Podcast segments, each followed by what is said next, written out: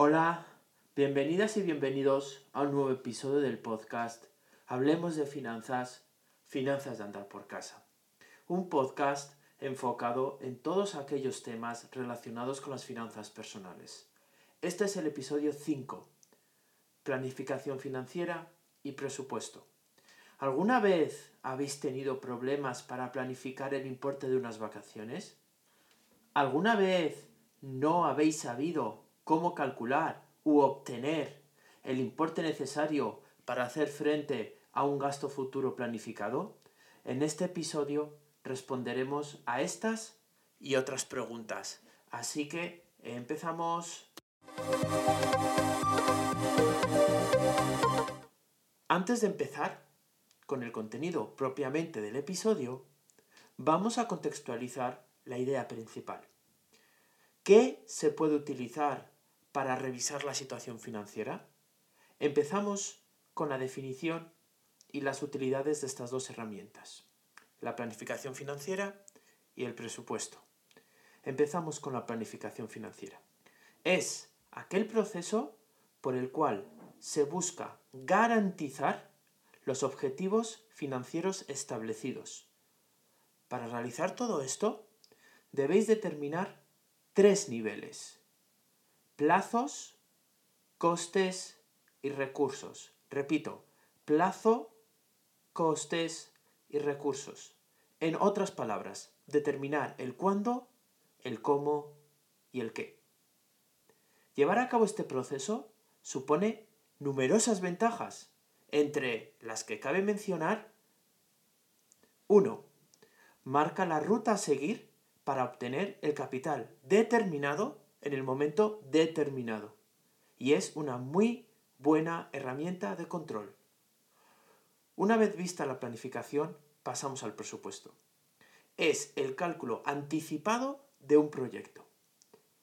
Cuando hablamos de proyecto, nos estamos refiriendo a una obra, un servicio, un producto, una idea, entre otros.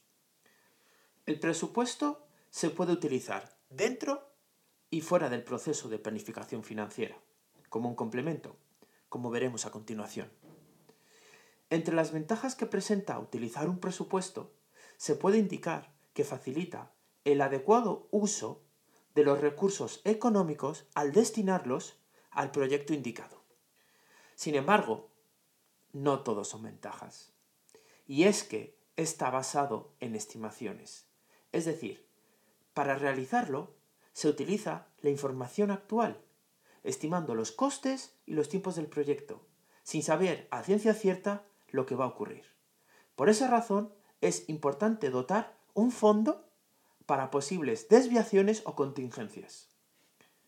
Llegados a este punto, lo siguiente es mencionar los pasos principales para tener en cuenta a la hora de realizar una planificación financiera.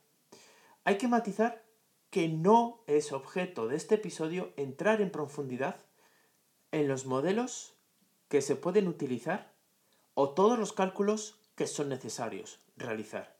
Lo que se persigue es presentar esta herramienta para que la podáis utilizar en la medida que consideréis que puede ser útil en vuestra gestión diaria.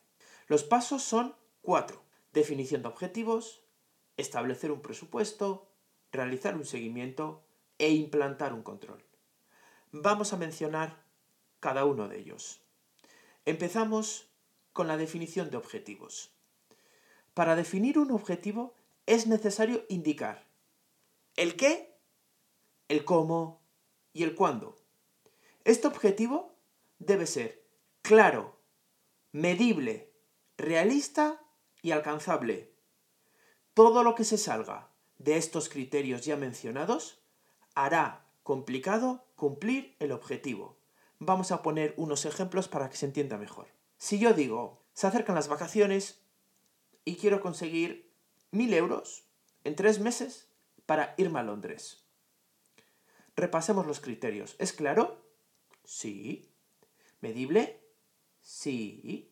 ¿Realista? Sí. ¿Alcanzable? Digamos que según el nivel de ingresos, sí. Por lo tanto, podemos concluir que sí es un objetivo dentro de todos los criterios que se han establecido. Ahora bien, suponed los siguientes ejemplos. Quiero un millón de euros. Quiero irme de vacaciones a China. O quiero comprar una lavadora. Estos tres ejemplos no son claros, porque no se han definido ni el espacio temporal ni el coste. Por eso no son útiles.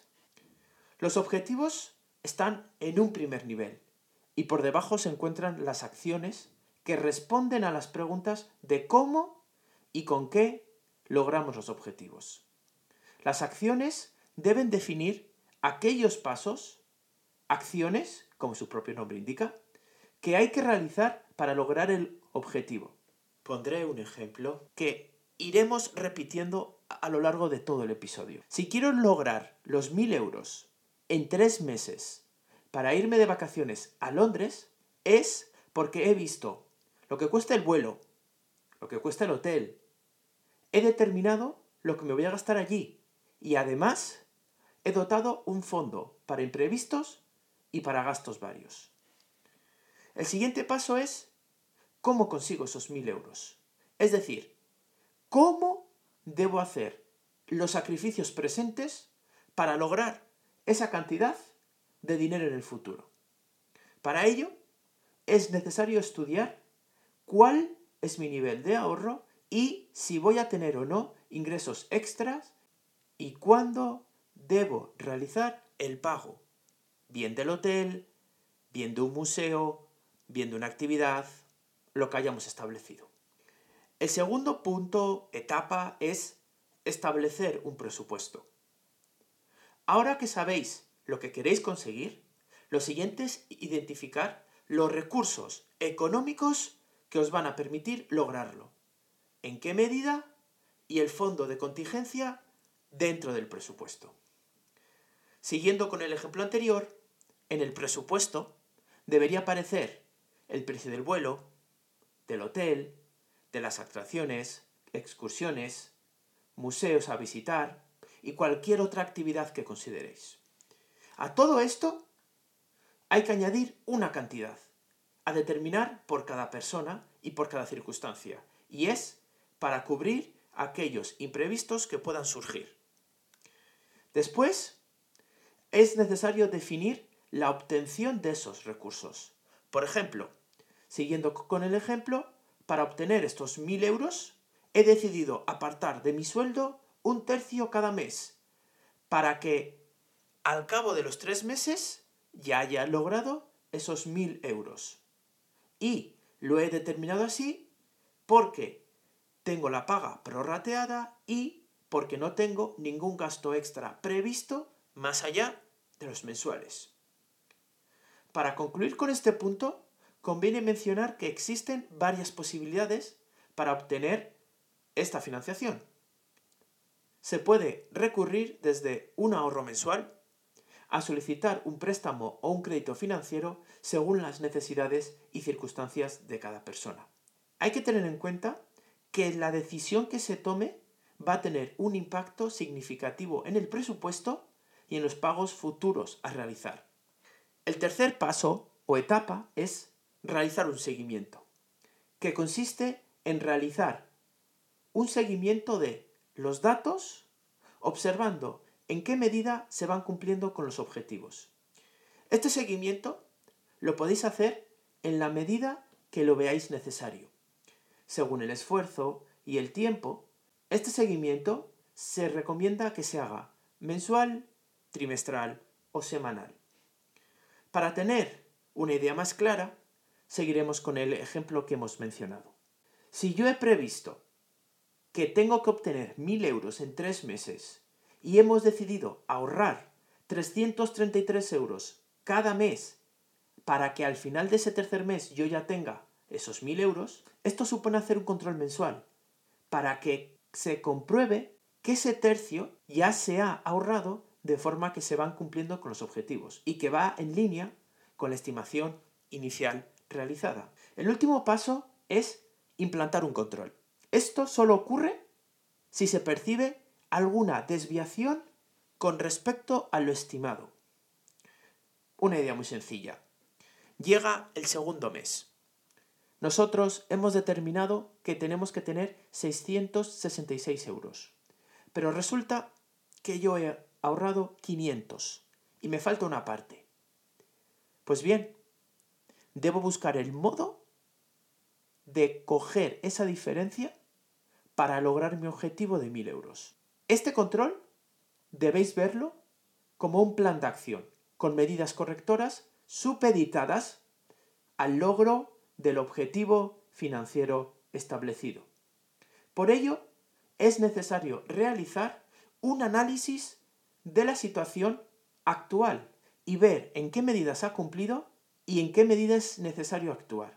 Este análisis es de vital importancia, pues ayuda a entender las razones que han llevado a esta desviación. Este plan de acción alternativo debe ser determinado en el momento inicial y en base al momento en que se lleve a cabo y, por supuesto, desarrollarlo en la medida que proceda. Una de las principales ventajas que presenta este plan es que os ayuda a la correcta toma de decisiones, tanto presentes como futuras. A modo de resumen, en este episodio hemos hablado de tres requisitos a la hora de realizar una planificación financiera.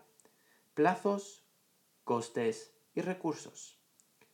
Realizar este ejercicio puede suponer numerosas ventajas, entre las que cabe mencionar el control y la ruta para obtener el capital determinado. Después, hemos hablado de los cuatro pasos que hay que llevar a cabo para esta planificación. Determinar un objetivo, realizar un presupuesto, establecer un seguimiento e implantar un sistema de control. Por mencionar brevemente cada uno de ellos, en el primero se determinan los objetivos que deben ser claros, medibles, realistas y alcanzables. Junto con ello, también debe ser enunciado el plan de acción inicial que detalla cada una de las acciones a realizar. En el segundo, se determina el presupuesto para identificar los recursos económicos junto con el establecimiento de un fondo para imprevistos, variable en cada caso. En la medida en que el tiempo pase, es necesario hacer un seguimiento, el tercero de los mencionados, cerrando el proceso con las medidas correctivas que se implementarían en el momento que se detecten desviaciones negativas. Y hasta aquí el episodio de hoy. Espero que os haya gustado y que hayáis disfrutado tanto como yo preparándolo. Si hay algún punto que consideréis que deba ser reexplicado o corregido, no dudéis en poneros en contacto conmigo, bien a través de los comentarios o bien a través del correo electrónico finanzaspodcast.gmail.com Lo voy a repetir, finanzaspodcast.gmail.com Muchas gracias y nos escuchamos en el próximo episodio.